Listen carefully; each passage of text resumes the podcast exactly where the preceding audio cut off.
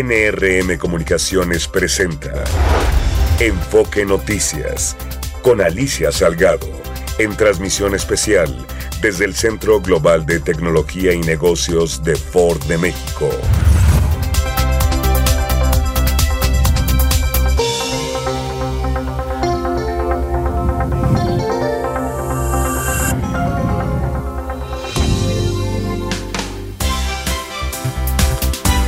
Hola, ¿qué tal? ¿Cómo estás? Qué gusto, gustazo de saludarte hoy en desde acá, desde el Centro Global de Tecnología y de Innovación de Ford. Está ubicado en Naucalpan de Juárez y la verdad estoy impresionada con este desarrollo.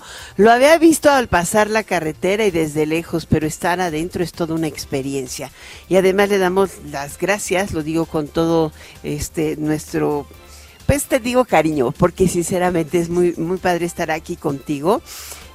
A Lucelena Castillo, nuestra anfitriona, ella es la eh, presidenta y directora general de Ford México, eh, Puerto Rico y Centroamérica. ¿Cómo estás, Lucelena?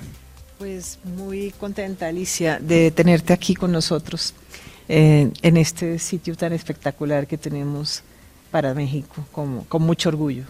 Pues así con esto te damos el arranque. Hoy estamos transmitiendo, haciendo esta transmisión especial desde acá de tu noticiero vespertino hablado con foco en la economía, en las finanzas, en los negocios de México y por supuesto del mundo. Sabes, me siento como en casa, por una razón tienen más o menos 4.500 empleados, pero todos tienen 32 años, como tú y como yo. Genial, no, bueno, lo tuyo sí, lo mío no. Pero al final de cuentas, 32 años en promedio para una planta tan joven y de puro niño chip. O sea, de verdad, puro niño chip. Y digo niño chip porque todos son ingenieros mecatrónicos, desarrolladores de software, ingenieros en software en nuevas tecnologías, en, en, estas alternativas nuevas de educación que abre el mercado de trabajo. Y creo que en México este centro es eh, una de las expresiones que, habla de la, de, la capacidad y robustez que tiene nuestro país, no solo para producir, sino para generar talento. Gracias por mostrarnos esto, Luz Bueno, muchas gracias a ti por conocerlo, venir y recorrer nuestras instalaciones. Efectivamente, Aquí tenemos un grupo de ingenieros muy talentosos, alrededor de 3.000 ingenieros y trabajan pues no solamente en desarrollo de productos, sino también en, soporte a tecnologías de información, en software. Eh, realmente somos un centro de servicios de ingeniería y de muchas otras áreas de para el mundo. Muy bien, de esto vamos a hablar a lo largo del programa en esta larguísima pero padre entrevista. Son las 6 de la tarde en punto, martes 5 de diciembre. Vamos con la información cotidiana. Bueno, hemos estado dando seguimiento puntual, claro, porque nos interesa que ya no nos dejen un aire contaminado ni un país al borde de la explosión climática. Eh, hoy, allá en Dubái, eh, se llegó a un acuerdo para aportar un trillón de dólares. Esto es un millón, y, un millón de millones de dólares. Ese fue el compromiso asumido por las fundaciones y países ricos, los del G7, G7 y los del G20, para el Fondo contra el Cambio Climático. Las empresas, los grupos grandes son los que le meten, entre otros, la Global Action Climate Fund. Eh, los expertos alrededor del mundo consideran que pareciera una gota de agua en un océano. Yo creo que puede ser, pero en mi opinión es tanta lana que sería suficiente para arrancar y poder fondear programas de cambio climático y de energía limpia en países con menores recursos económicos. Esa es la idea. A su vez, en Dubái, los gigantes lácteos del mundo anunciaron una alianza para reducir el metano, así como lo oyes, las emisiones del metano en el marco de la nueva alianza mundial lanzada en la cumbre climática de Naciones Unidas en Dubái. Esto la lideró la FAO, la Organización de las Naciones Unidas para la Agricultura y la Alimentación, porque la ganadería es responsable de cerca del 30% de las emisiones antropogénicas mundiales de metano. Esto es aquello que hacen las vacas, no solamente huele, contamina. Procedentes de fuentes como el estiércol y los eructos de las vacas. no sé cómo le van a poner un cubrebocas a las vacas, pero sería genial que lo controlara. bueno, ya saben que yo tengo mucha imaginación. Los cinco miembros del Dairy Methane Action Alliance son Danone, que trabaja en México, Bell Group, General Mills, Locate USA, Kraft Heinz y Nestlé. También está en México igual que Kraft. Empezarán a informar de sus emisiones de metanos a mediados del 24 y van a, a, redactar planes de acción sobre el metano para finales de año. El metano es 30 veces más potente que el dióxido de carbono, según la Agencia de Protección al Medio Ambiente de los Estados Unidos. ¿Sabes? Me encantaría algo así, pero que los países se comprometieran a desplazar vehículos viejos, no porque eructen, sino porque son justamente los principales emisores de metano también alrededor del mundo. El transporte es la segunda fuente de emisión de gases efecto invernadero. Bueno, seguimos. Suman 106.578 los nuevos empleos formales inscritos en el Instituto Mexicano del Seguro Social en noviembre de este año, lo que ratifica que el país en el país se registran 22.4 millones de empleos formales, aunque una buena cantidad sigue siendo temporales y están ligados a las obras de infraestructura pública. Al comparecer ante diputados, el secretario de la Función Pública, Roberto Salcedo Aquino, afirmó que de 2021 a la fecha se han reducido el porcentaje de entrega de adjudicaciones directas. Afirmó que se han recuperado 2.500 millones de pesos de los 9.500 millones presuntamente defraudados por funcionarios de Segalmex en esta administración. Salcedo Aquino destacó que la dependencia a su cargo vigiló que las 287 instituciones de la Administración Pública Federal aplicarán de manera clara y transparente los 7.9 billones de pesos aprobados para el ejercicio presupuestal de este 2023. Escuchemos. Es potestad de la función pública vigilar que el presupuesto del Ejecutivo Federal se ejerza en los fines previstos y produzca los resultados esperados en las 287 instituciones de la Administración Pública Federal. Esa encomienda involucra el control de los recursos asignados en el presupuesto, que en 2023 ascienden a 7.9 billones de pesos.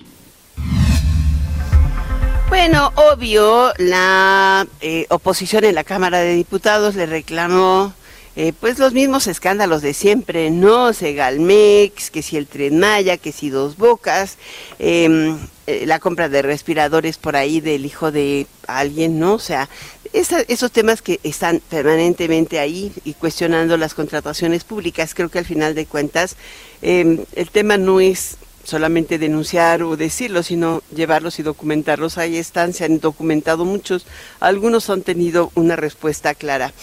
En este caso, hoy, eh, pues es una parte la recuperación, pero también en Segalmex faltan muchos por estar en la cárcel. Creo que el gran, el tema más importante es ese, que eh, cualquier acto de corrupción se sancione. Ahora, si se han reducido las adjudicaciones directas, algunas organizaciones tienen otros datos. Veremos. A partir del primero de enero del 2024, ¿qué crees? ¿Qué crees? Sí, sí, va a incrementar de nuevo la tarifa única del Aeropuerto Internacional de la Ciudad de México. En vuelos nacionales pasa de 28.04 a 28.95 dólares, mientras que la TUA en vuelos internacionales pasa de 53.24 a 59.96 dólares. Esto se dio a conocer hoy en el Diario Oficial de la Federación. Lamentablemente esta tarifa de uso aeroportuario que pagamos los usuarios para tener un buen aeropuerto, pues no se va a que lo mejoren ni a que lo tengamos bueno, sino a pagar los bonos del extinto aeropuerto, del matado, del aniquilado aeropuerto de Texcoco. Lamentable. Berta María Alcalde Luján se perfila como la próxima ministra de la Suprema Corte tras reacomodo de fuerzas en el bloque opositor por diferendo con Movimiento Ciudadano. En el caso de Nuevo León se la aplican con todo y zapatos rojos. Gerardo Cedillo. ¿Qué tal Alicia? Un saludo a ti y al auditorio de Enfoque Noticias, pues para comentarte y comentarle a nuestro auditorio que prácticamente se ha despejado el camino en el Senado de la República para nombrar a una nueva ministra de la Suprema Corte de Justicia de la Nación. Esta tarde los grupos parlamentarios reunidos en la Junta de Coordinación Política y también parte de la mesa directiva del Senado de la República acordaron eh, pues tratar de llegar a un consenso. De hecho, solo el Partido Acción Nacional sigue insistiendo en su voto en contra y en no buscar este acuerdo. Vamos a escuchar lo que comentó al respecto Ana Lilia Rivera, presidenta del Senado. La mayoría, con la que podemos construir la mayoría calificada. Hay un grupo parlamentario en específico que el PAN ha manifestado que no va a ir, pero la otra gran mayoría ha aceptado que quiere asumir su responsabilidad y agotar el diálogo hasta el final para así lograr la votación calificada. De hecho, desde esta mañana, eh, los senadores del PRD y también del Grupo Plural eh, confirmaron eh, que, bueno, pues sí está la posibilidad de que haya un acuerdo, incluso un consenso que pudiera derivar en la elección de Berta Alcalde, que, bueno, pues fue la que sacó más votos en la ocasión anterior y que conforma parte de esta terna. Vamos a escuchar lo que comentó al respecto Miguel Ángel Mancera, el coordinador del PRD, quien dijo que si hay un acuerdo de la mayoría, pues prácticamente eh, si es Berta alcalde, ellos estarían en la posibilidad de eh, pues eh, dar sus votos para ese fin. No sé lo que dijo. Eso es lo que queremos también platicar y obviamente conocer, que sí está en ese sentido. La ocasión anterior ustedes vieron que el voto estaba dividido.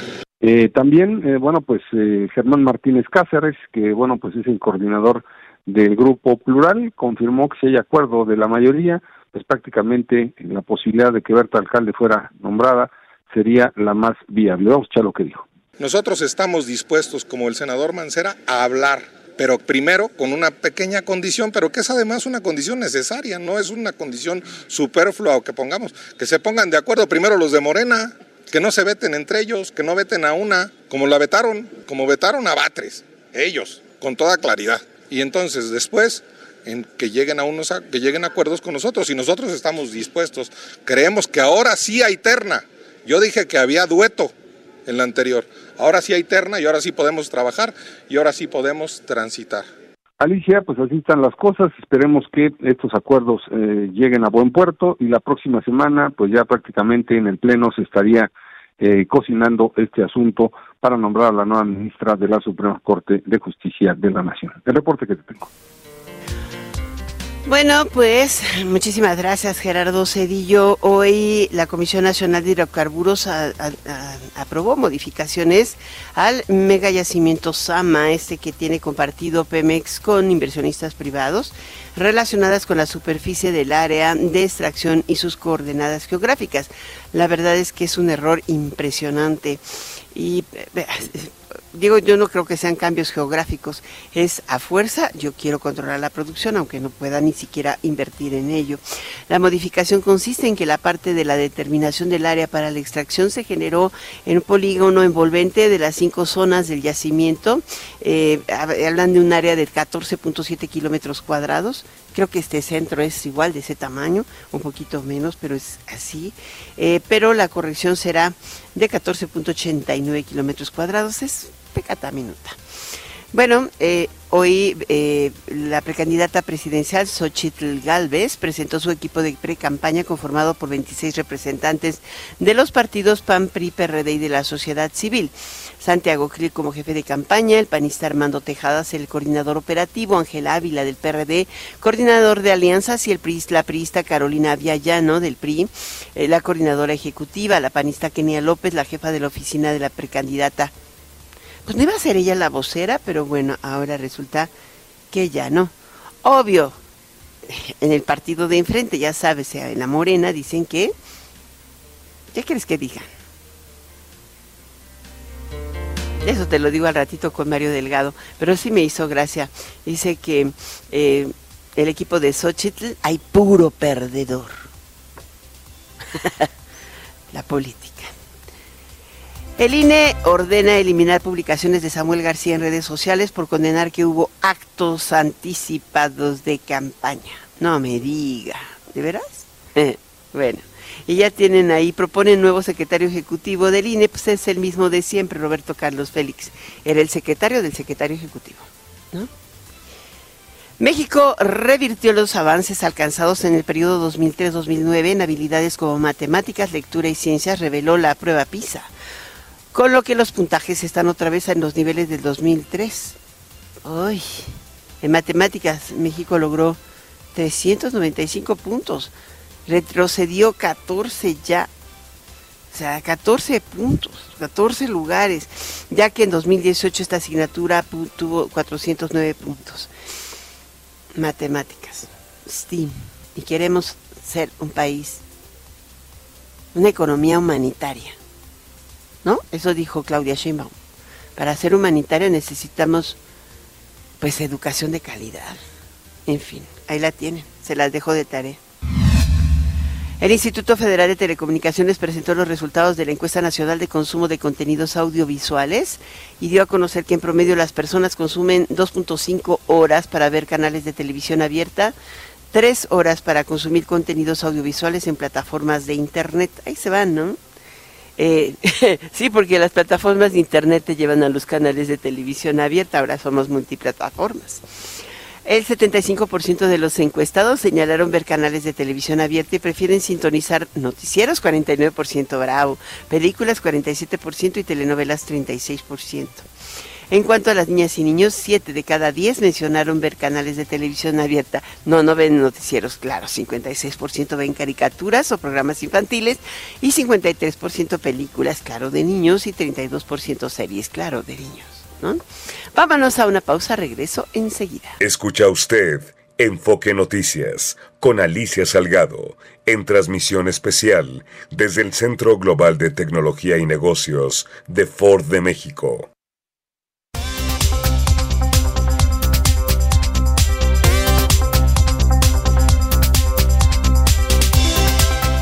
Estamos de regreso ya aquí en el eh, pues en este centro impresionante de investigación y desarrollo tecnológico.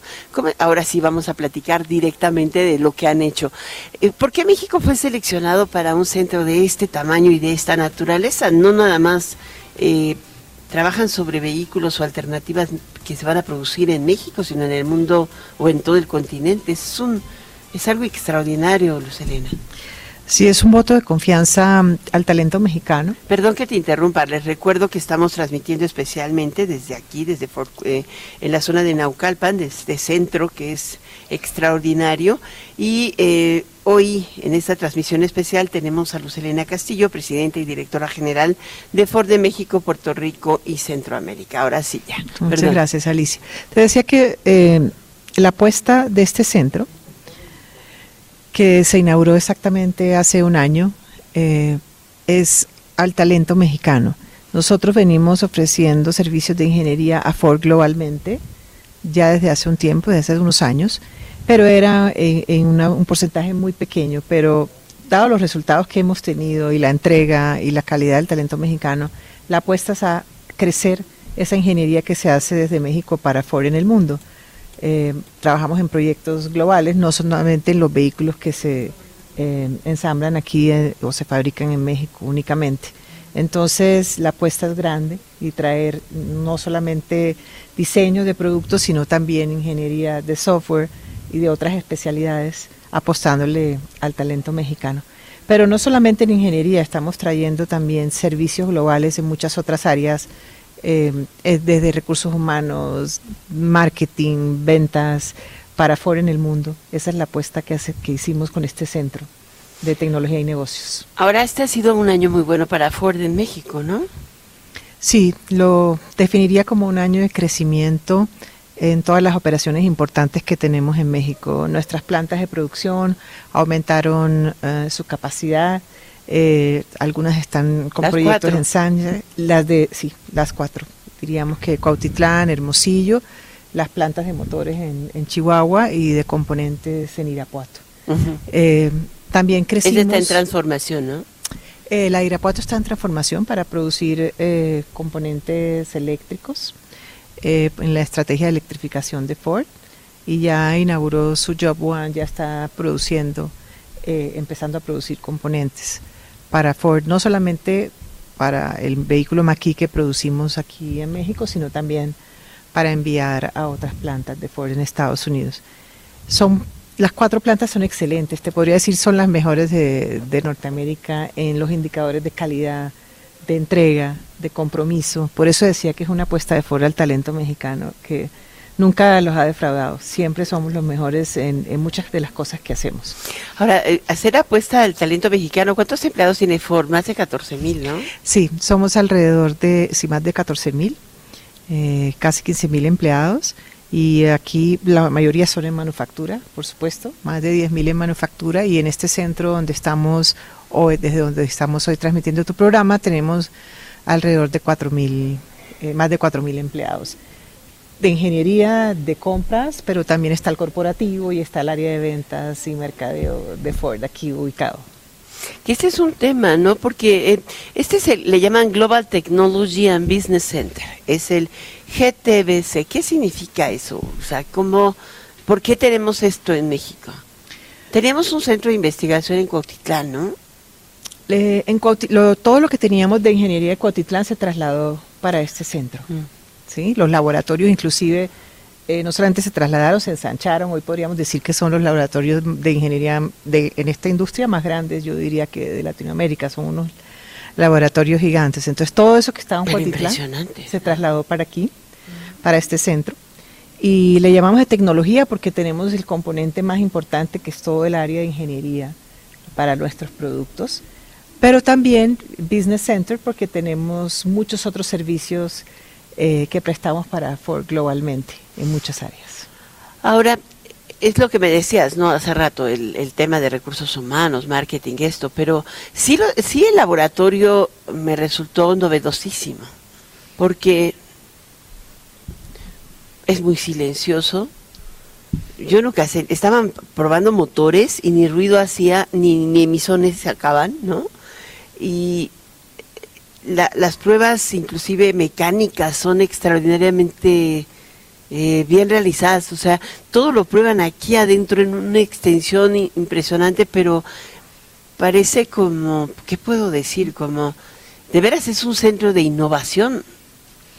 Sí, completamente, es un centro de innovación. Y también me enorgullece decirte que Fuera de ingeniería Estados Unidos, que es un área muy grande, nosotros eh, somos el, segundo en, cabezas, digamos, en el área de ingeniería, pero la innovación per cápita de las personas aquí en México es la más alta. Todos los años tenemos un challenge de innovación y realmente se producen más de, mil ideas, algunas de esas eh, ya se patentan, se hace benchmarking para para Ford globalmente, entonces diríamos que en innovación per cápita tenemos unos muy buenos resultados. Que eso es impresionante por lo que tú me estás diciendo y cuando yo veo la prueba PISA, parece que tenemos dos realidades, ¿no? O sea, es cierto, México podría tener todavía mayores capacidades de innovación, pero la tenemos. Así es, Alicia. Hoy estábamos justamente viendo esos resultados eh, dentro del plan estratégico que estábamos construyendo. Yo creo que una de las contribuciones que tienen que hacer Ford en México es justamente cómo elevar ese nivel eh, de ingeniería que tenemos en el país y, tenemos que diseñar muchas estrategias. Claro que nosotros nos acercamos, hoy tenemos acercamientos con, con más de 57 universidades donde traemos talento, pero también hay que formarlo. Tenemos una academia interna para desarrollar eh, a ese talento. Y nuestra, nuestra visión es entregar justamente, e, elevar ese nivel de excelencia del, del, talento mexicano para, para el mundo.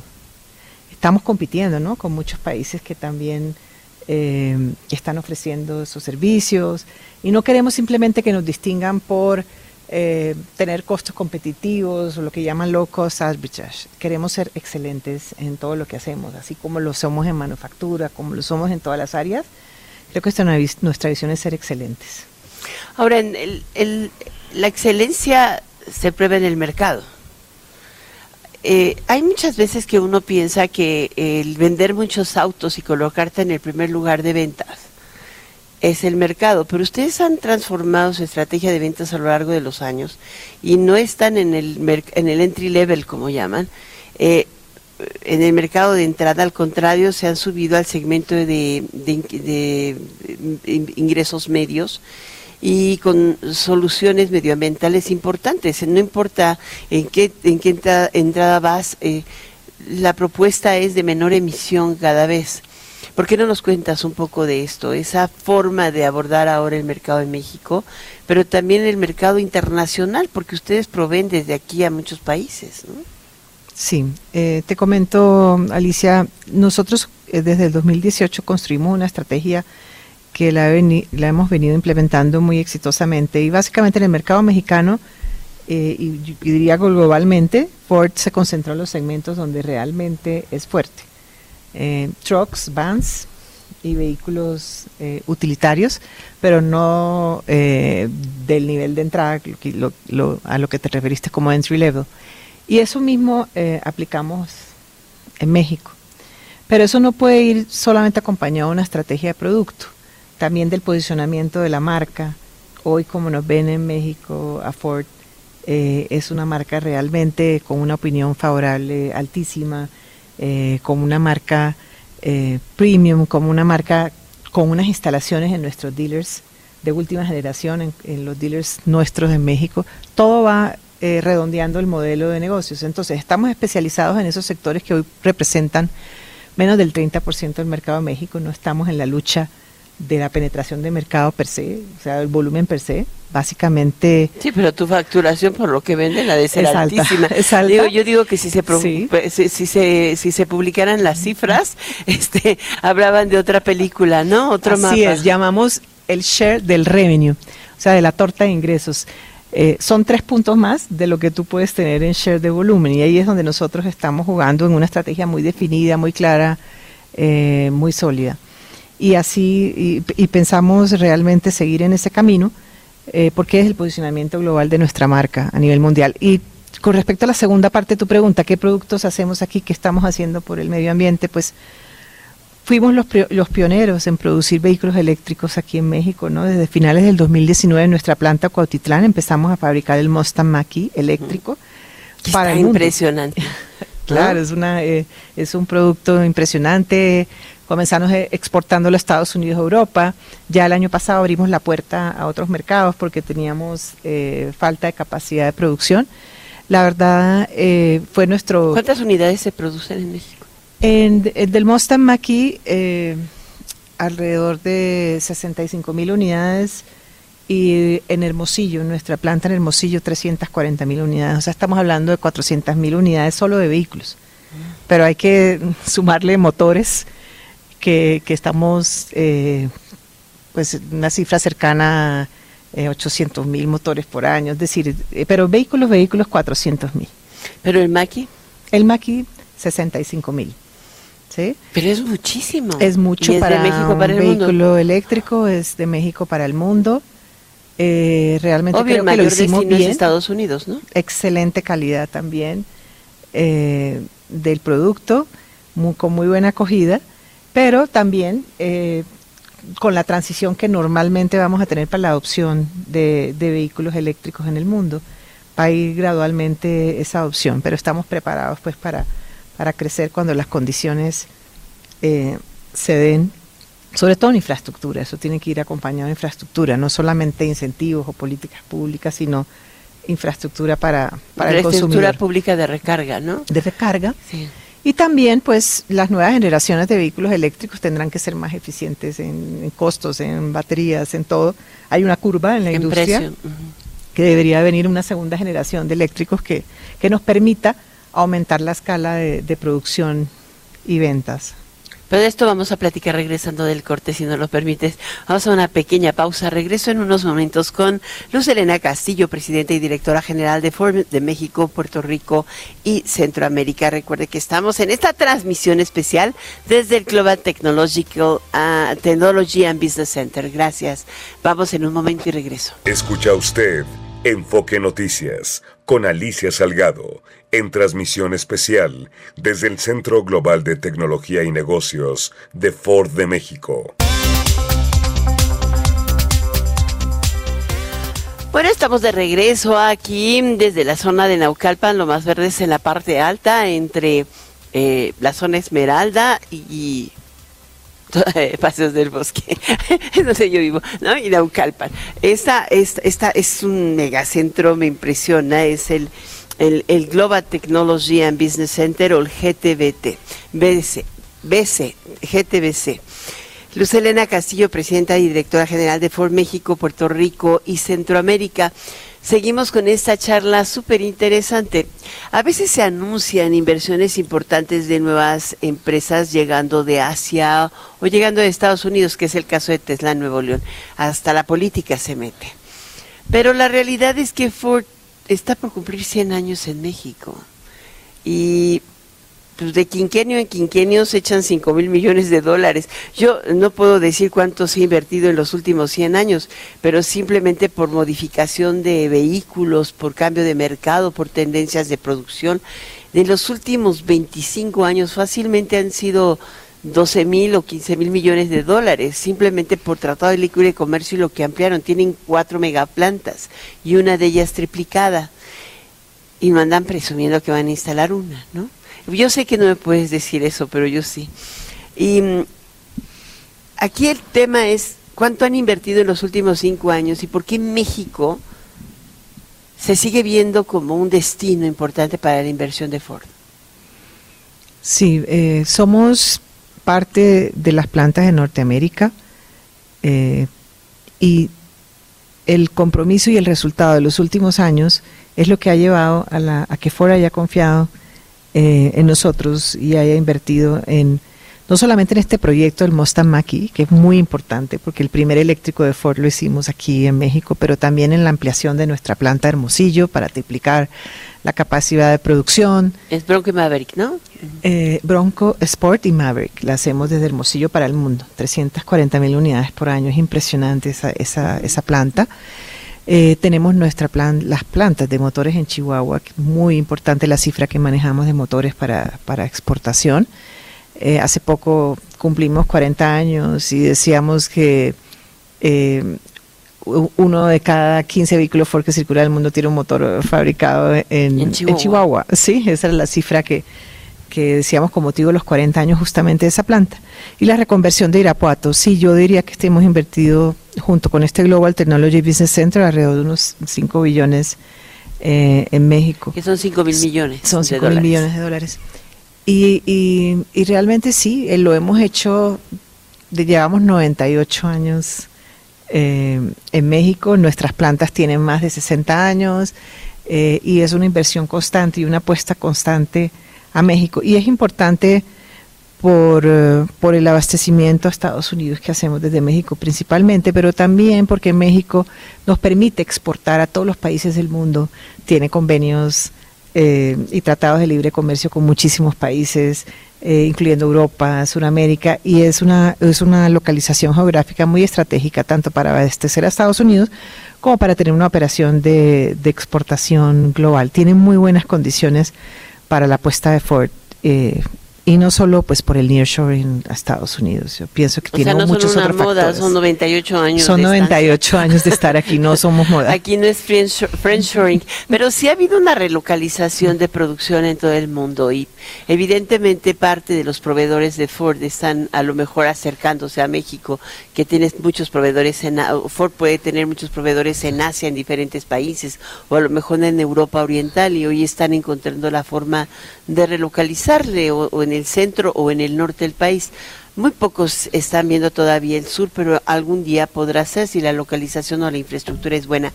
¿Tú cuál crees que es el principal desafío para el desarrollo de la manufactura en México de este tipo de calidad?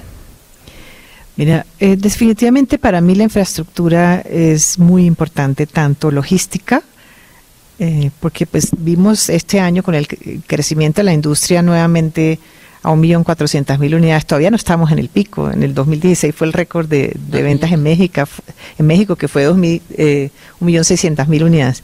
Aún así, vimos que, que se rompió pues toda la infraestructura, los puertos colapsaron. Eh, no tenemos suficiente infraestructura ferroviaria para todo el movimiento de exportación o importación. Entonces, la infraestructura logística de puertos e infraestructura ferroviaria es muy importante, vías principales, pero también la infraestructura eh, en agua, energía, eh, para la fabricación también eh, es un reto en algunos estados, principalmente en México, y eso lo tenemos que romper.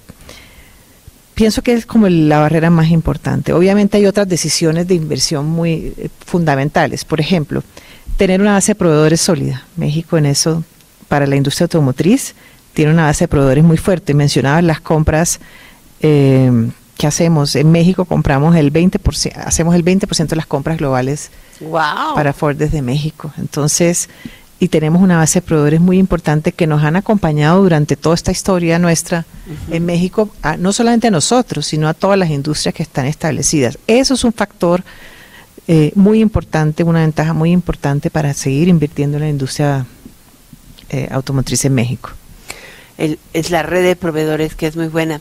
Ahora, ustedes han hecho, eh, ciertamente México, no tenemos una claridad eh, regulatoria importante o legal respecto a la expansión de la oferta limpia, de la oferta energética limpia. Sin embargo, ustedes mantienen eh, contratos y convenios con empresas que proveen de, que tienen energía que venden a la Comisión Federal de Electricidad y de ahí la reciben ustedes con este eh, que mueve a partir de, opciones solares, opciones eólicas. Eh, ¿Por qué no nos platicas de esto? Porque finalmente son una empresa que, que tiene un compromiso net zero seriamente y México va en ese compromiso, ¿no?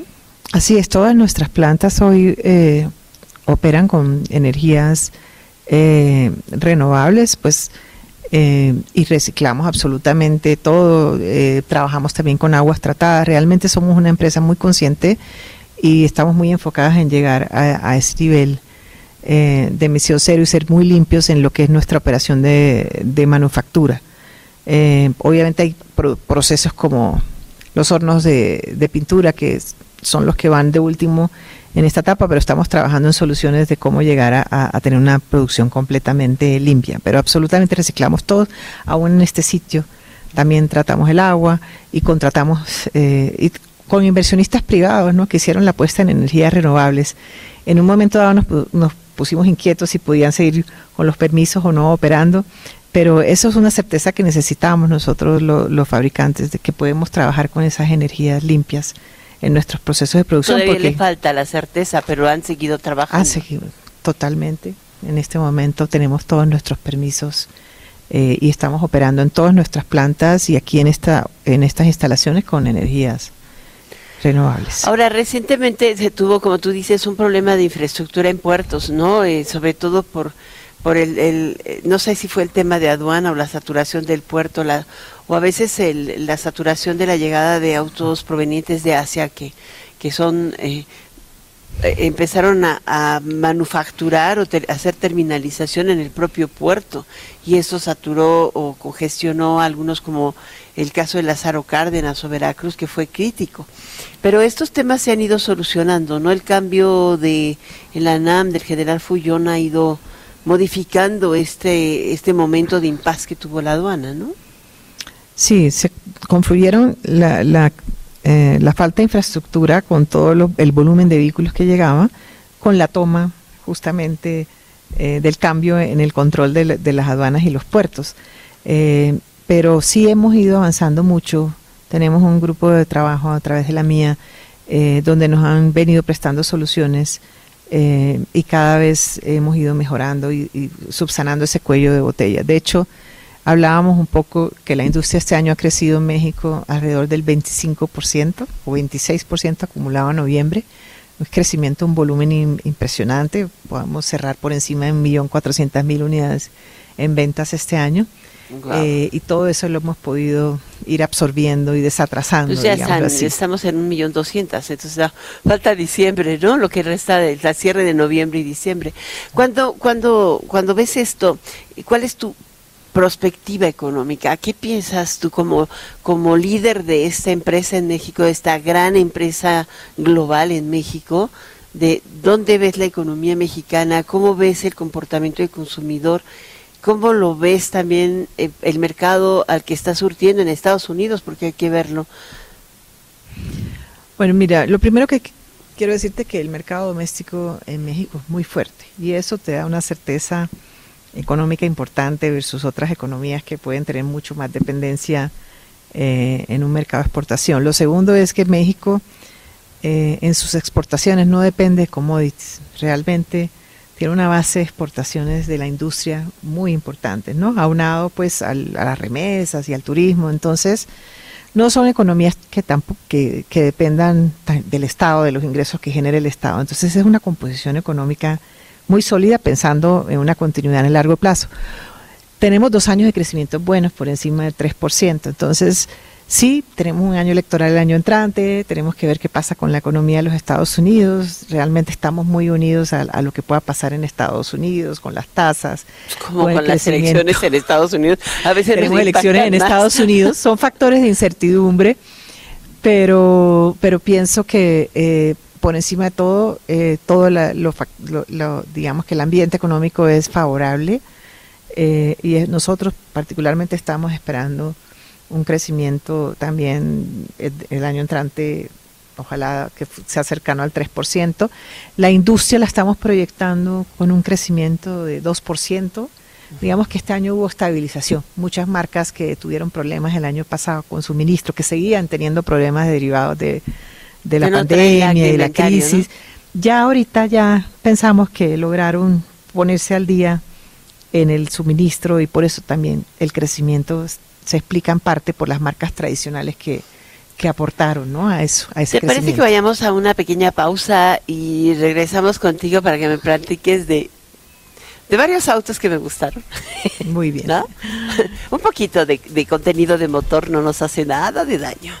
Muchísimas gracias. Regreso enseguida contigo, Luz Elena. Vámonos a una pequeña pausa y regreso. Escucha usted Enfoque Noticias con Alicia Salgado en transmisión especial desde el Centro Global de Tecnología y Negocios de Ford de México. Bueno, nos dicen que el próximo 17 de diciembre el gobierno capitalino va a comenzar las obras de renivelación de la línea 9 del sistema de transporte colectivo Metro y se prevé que duren cinco meses. Ahí deberían primero acabar la una y no colapsar la 9, ¿no?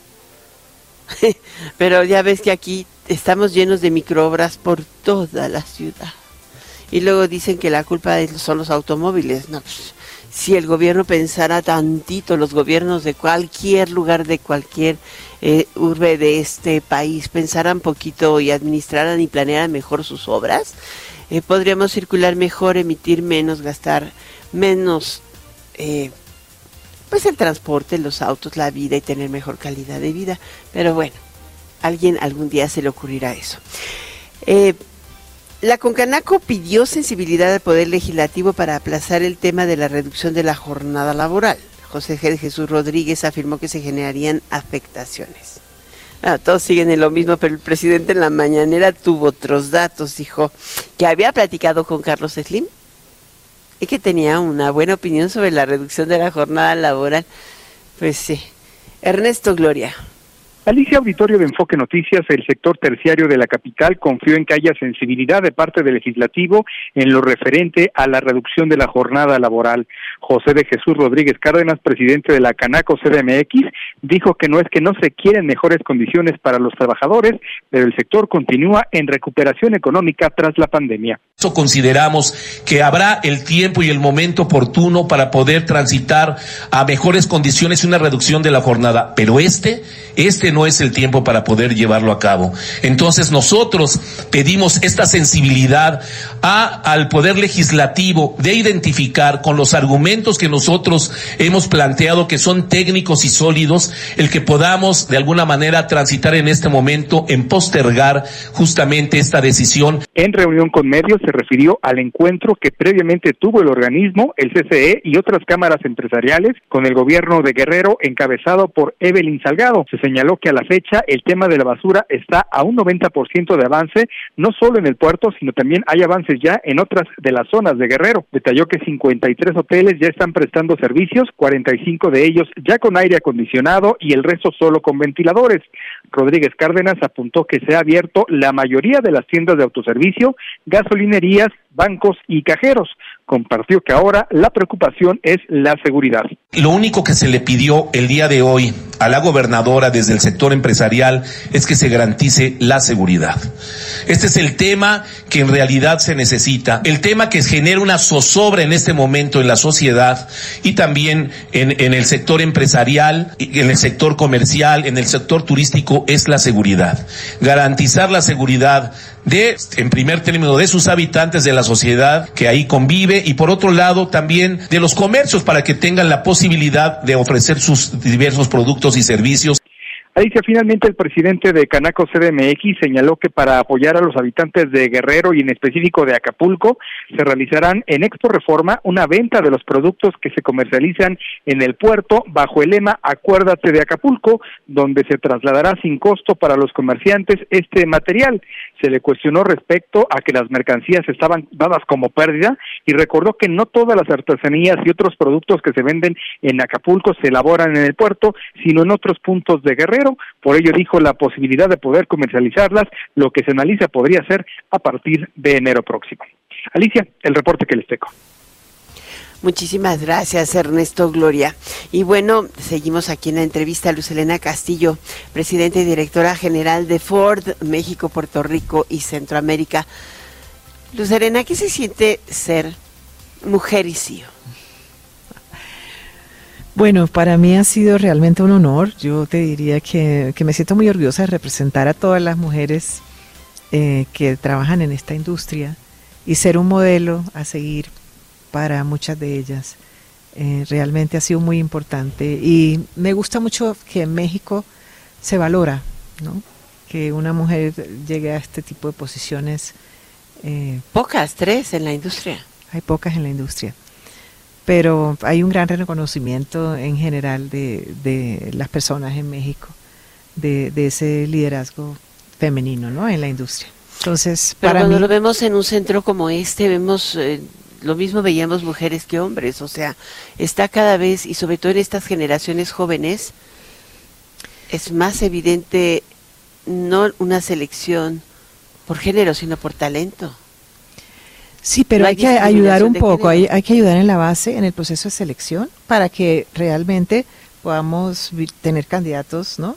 De ambos géneros, porque en la medida que crece la base, contratas eh, con equidad, pues eso va dando más oportunidades a las mujeres. Pero hemos hecho un progreso impresionante, ya a nivel de liderazgo ya el 38% eh, eh, son mujeres aquí en Ford de México, en manufactura, en las plantas. Han hecho trabajo increíble Hoy nuestras plantas tienen más de 25% mujeres, ¿no? Eh, operarias, ingenieras. Y el reto más grande es buscar eh, en, carreras, ¿no?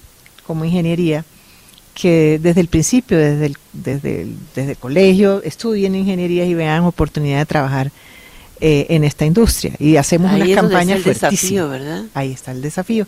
Hacemos campañas fuertísimas, vamos a los colegios, antes íbamos solamente a las universidades y decían, ven a trabajar en México, mira quiénes, en Ford de México, mira quiénes somos, etcétera.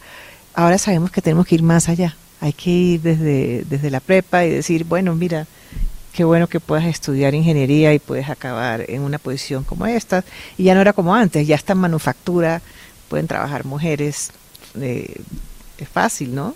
Eh, la industria ha evolucionado mucho en eso. Entonces, nos enorgullece decir que en México el porcentaje de mujeres overall 30%, eh, pero ya en liderazgo 38% y, y creciendo. Pero es algo extraordinario tener una mujer al frente de una organización de este tamaño y de este impacto económico es eh, impresionante. Eh, pero es un reconocimiento a tu talento. Creo que, insisto, es ¿qué se siente que te reconozcan el talento? Pues la verdad, me siento muy, muy tranquila, ¿no? De haber entregado todo lo que he entregado a lo largo de mi carrera, de que se reconozca eh, lo que he hecho. Soy una persona, un líder muy enfocado en resultados. Eh, ¿Estudiaste ingeniería? No estudié ingeniería, mira, Entonces, estudié administración de empresas eh, y tengo, digamos, dos especializaciones en administración de empresas. creo que mi destino estaba definido. Mi padre tenía un concesionario en Colombia de coches. Entonces a veces digo, bueno, ¿y por qué acaba en esta industria? Realmente acaba en esta industria por la importancia de esta industria. por la importancia de la industria que me dio esa oportunidad de crecer. Y a lo largo de mi carrera siempre he tenido oportunidades. Yo creo que nosotras como mujeres podemos crear esas oportunidades con nuestro talento y nuestro estilo de, de liderazgo. Entonces me alegra que se reconozca justamente ese talento. Pues nosotros te reconocemos aquí en Enfoque Noticias y te agradecemos que como líder y además como eh, presidente y directora general de Ford México nos hayas recibido, bueno, Ford México, Puerto Rico y Centroamérica nos hayas recibido en este impresionante centro eh, global de innovación y de desarrollo de negocios. Muchas gracias por esta transmisión especial desde aquí. Muchas gracias a ti, Alicia. Eh, de verdad me encantó poder conversar contigo y ponernos al día y bienvenido a esta tu casa. La verdad, estamos muy orgullosos. Muy bien, muchísimas gracias. Y bueno amigos, muchas gracias por esta atención. Esta es una atención especial este día. Eh, les invitamos a seguir con nosotros. Vamos a seguir con Dani Nurreta en Golden Hits para Stereo y Radio Mil. Yo soy Alicia Salgado. Hasta mañana. A la misma hora, ¿eh? Le prenden a las seis, en punto, con nosotros. Enfoque Noticias, Alicia Salgado.